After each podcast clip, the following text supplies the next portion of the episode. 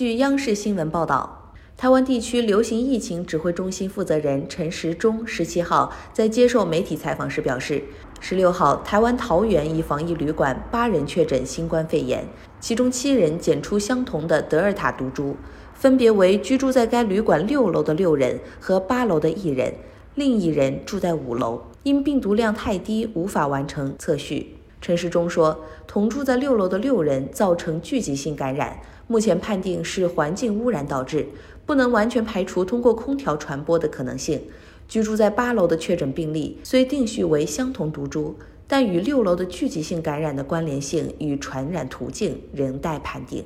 感谢收听羊城晚报广东头条，我是主播开言。